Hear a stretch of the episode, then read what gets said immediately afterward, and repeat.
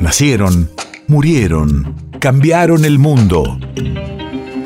En Nacional Doc, siempre es hoy. Siempre es hoy.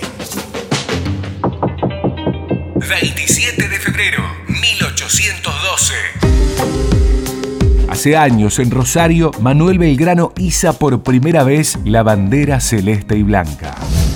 Radio de la memoria. Según se cuenta, María Catalina Echevarría de Vidal, una mujer rosarina, fue la encargada de confeccionarla. El izamiento fue en contra de los designios del triunvirato, que le hizo saber su malestar.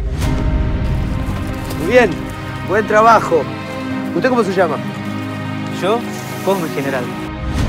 Alguien va a tener que izarla, ¿no cree? Y sí, Y antes de izarla, porque no se lava un poco y se cambia de ropa?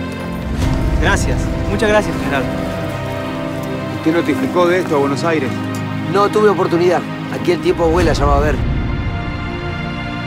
Además, no voy a andar molestando a gente tan ilustre con semejante pavada.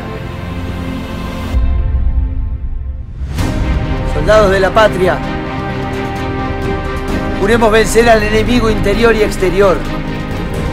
Y la América del Sur será el templo de la independencia y de la libertad. En fe de que así lo juráis, decid conmigo, ¡Viva la patria! ¡Viva la patria! ¡Viva la patria! ¡Viva la patria! ¡Viva la patria!